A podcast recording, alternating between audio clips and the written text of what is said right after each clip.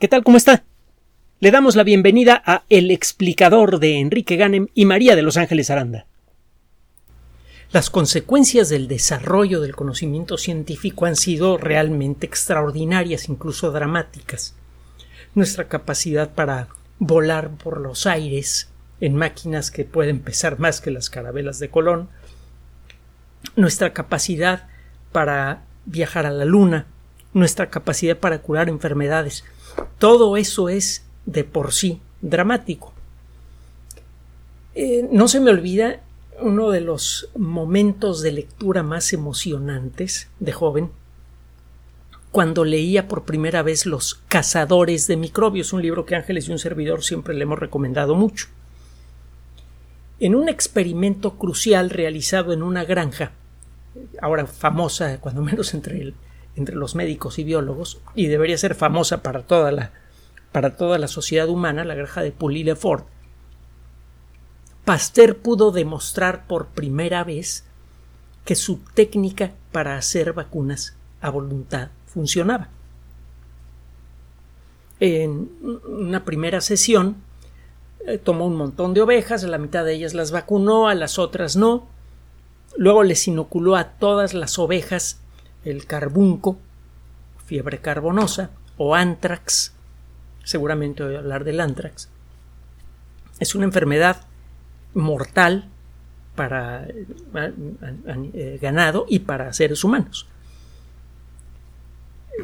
Tiempo después se reúne una, un público mucho más nutrido que en la primera ocasión, que incluía jefes de Estado, etcétera, y lo que vieron fue verdaderamente glorioso. Las ovejas vacunadas por Pasteur estaban intactas y todas las demás ovejas estaban muertas o muriendo. Por primera vez en la historia quedaba demostrado a la vista de todos que es posible protegerse contra las enfermedades infecciosas que durante toda la historia de la humanidad hasta ese momento fueron la principal causa de muerte y bueno, hacían que el promedio de vida, incluso en las grandes ciudades, estuviera por allá de los 40, 50 años, cuando mucho. Gracias a Pasteur las cosas cambiaron de manera espectacular.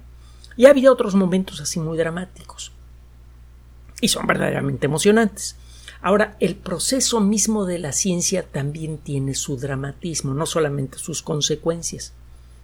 Y en estos días es posible asistir a uno de estos dramas que podría tener consecuencias muy grandes, para bien o para mal, para un grupo de físicos de Corea del Sur. Estos investigadores publicaron la semana pasada un par de documentos en eh, este portal del que hemos hablado en otras ocasiones que se llama Arxiv, A-R-X-I-V. Es un servidor en donde usted prepublica un trabajo científico que todavía tiene que ser revisado por expertos. Ya sabe que una revista científica mínimamente decente no le publica nada si su trabajo no es revisado con lupa, al derecho, al revés y de lado, por expertos en el área eh, que involucra el trabajo. Una vez que esos expertos hacen la revisión, pues siempre tienen algún comentario que hacer, como mínimo pues cambiar alguna imagen, agregar alguna gráfica, cambiar la redacción de algún párrafo que ellos sienten oscuros, etc. A veces tienen críticas más fuertes que hacer. Oye, el experimento que tú planteas eh, nunca podría obtener este resultado, ¿cómo lo justificas? O se ve que no conoces tal o cual técnica. O sea, las críticas pueden ser muy duras. Una vez que termina ese proceso, si el trabajo pasa, y es, se lo decimos con conocimiento de causa, es exhaustivo el procedimiento, entonces se lo publican. Bueno, si usted encuentra algo importante y quiere hacérselo saber a la comunidad científica antes de que pase todo este proceso que a veces puede durar más de un año, usted prepublica en Archive. Lo hemos comentado mucho. Bueno, estos investigadores, coreanos, insisto, acaban de asegurar que lograron conseguir un material que funciona como un superconductor perfecto a temperatura ambiente. todos los eh, primero que es un superconductor. La superconducción es un fenómeno que fue descubierto por primera vez por un eh, químico ahora famoso, uno de los primeros ganadores de, un premio Nobel, Heike Kamerling Ones. Esto fue en 1911. Él se dio cuenta, por cierto, holandés, él se dio cuenta que en algunos materiales, cuando están muy pero muy fríos, una corriente eléctrica puede transcurrir de manera perfecta, sin perder energía. Normalmente cuando usted hace circular una corriente eléctrica por un material que sea un buen conductor, por ejemplo un cable de aluminio o de cobre, una parte de la energía eléctrica se pierde en forma de calor o si le da usted las características apropiadas a la corriente eléctrica, una cierta frecuencia, eh, una cierta potencia, etcétera, se puede perder energía de otras maneras, por ejemplo, generación de campos electromagnéticos, etcétera. La cosa es que usted mete una X cantidad de energía y del otro lado del conductor saca usted menos energía, lo demás se pierde.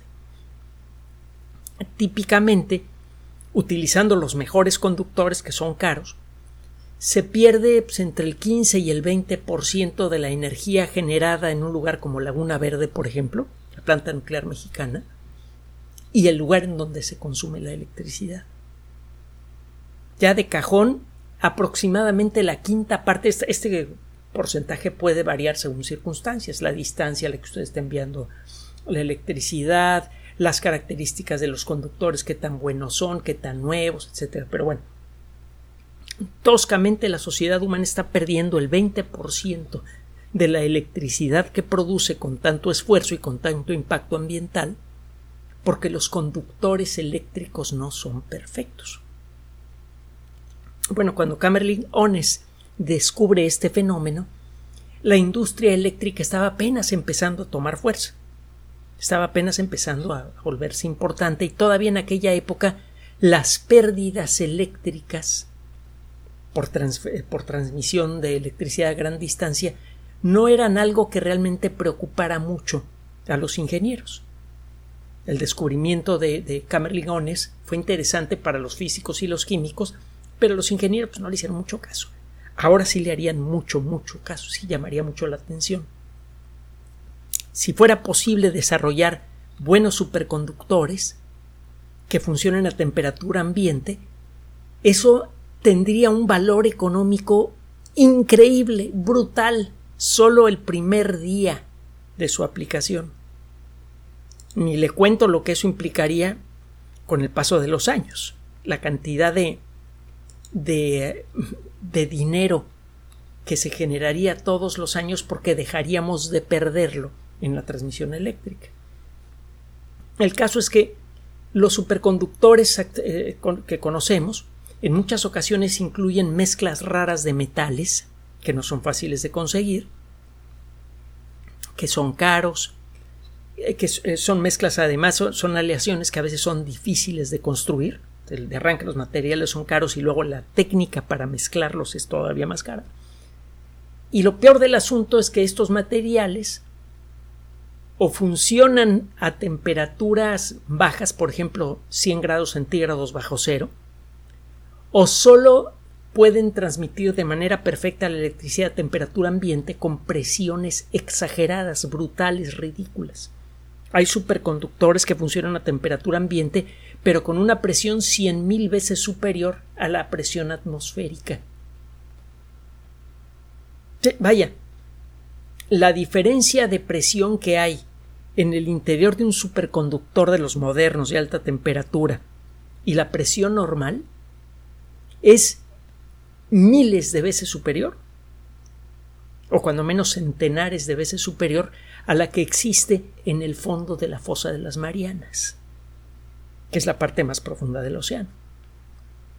Entonces, en la actualidad, ¿quiere usted un superconductor de alta temperatura? Sale. Primero, los materiales son caros. Segundo, los materiales son difíciles de trabajar. Tercero, o necesita temperaturas ridículas de 100 grados bajo cero o menores, o necesita una presión verdaderamente ridícula, loca. Iba a decir otras palabras, pero pues no, hace falta, ¿no? Bueno. Generalmente no hace falta decir palabrotas, pero bueno, a veces como que el espíritu tiene, tiene ganas de descargarse y a veces se salen, pero en este espacio ya sabe que no. Bueno, estos investigadores dicen que desarrollaron un compuesto que llaman LK99 que funciona perfectamente a presión normal y a una temperatura de hasta 127 grados centígrados. Es decir, que este material podría ser superconductor en Siberia en, invierno, podría ser superconductor en la Ciudad de México durante casi todo el año que tenemos realmente un clima envidiable, o podría ser superconductor en el desierto del Sáhara o en el desierto del Gobi en un día de verano podría ser superconductor en cualquier ambiente que exista en la superficie terrestre y sin necesidad de, de, presión especial. Y lo mejor del asunto es la composición química. El LK99 involucra tomar dos minerales comunes y cocinarlos, calentarlos a una cierta temperatura con una cierta técnica. Uno de estos minerales es la, la narquita que es un eh, sulfato de, plomo. Eh, no es exactamente un sulfato, es una forma un poquito más oxidada de sulfato de plomo. Es un átomo de azufre, 5 de oxígeno y 2 de plomo. Y el otro mineral es el fosfuro de cobre, que es una molécula que tiene un átomo de fósforo y tres átomos de cobre. Plomo, azufre, oxígeno, cobre, fósforo, son elementos químicos comunes de bajo costo.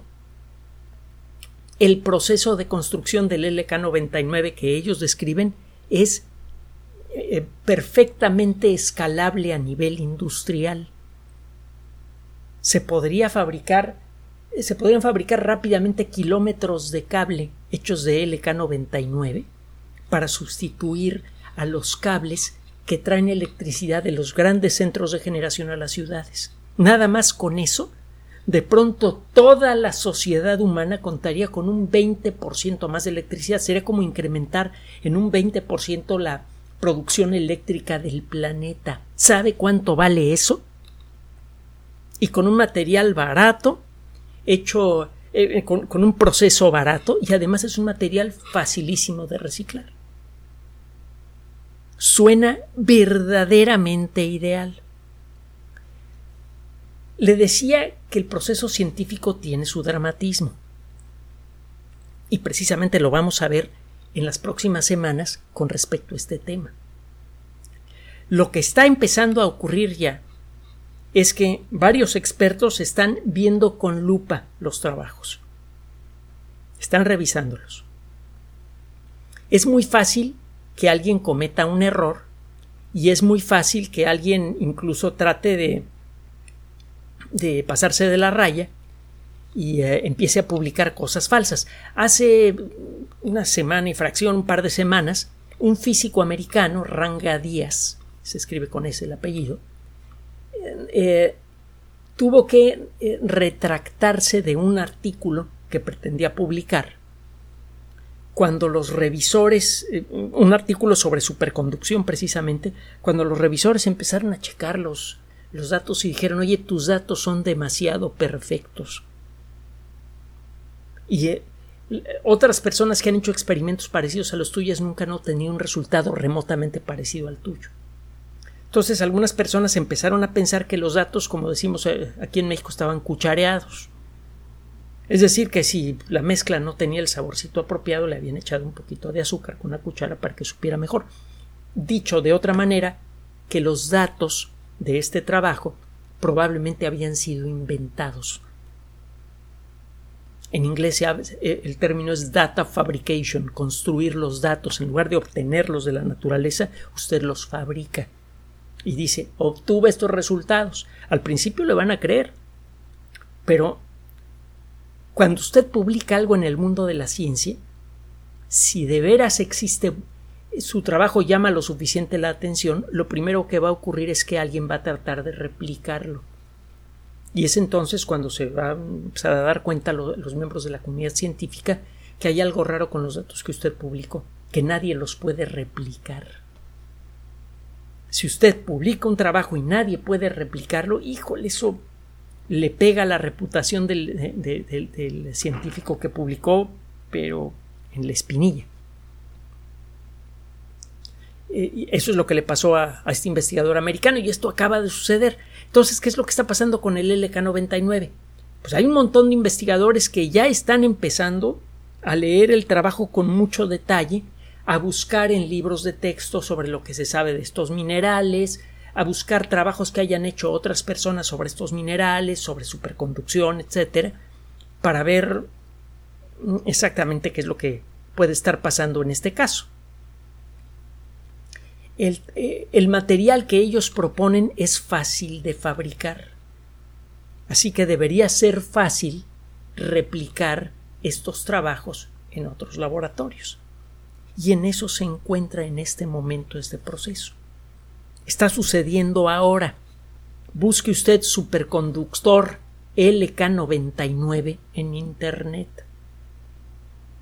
Porque por estas fechas puede suceder cualquiera de dos cosas que son, a su manera, dramáticas. La primera es que la comunidad científica diga, oye, no puedo replicar tu trabajo y eso puede costarles la credibilidad de estos investigadores y eventualmente si se demuestra que, que hicieron el trabajo pero de veras con las patas o peor aún que fabricaron los datos, se les acaba la carrera.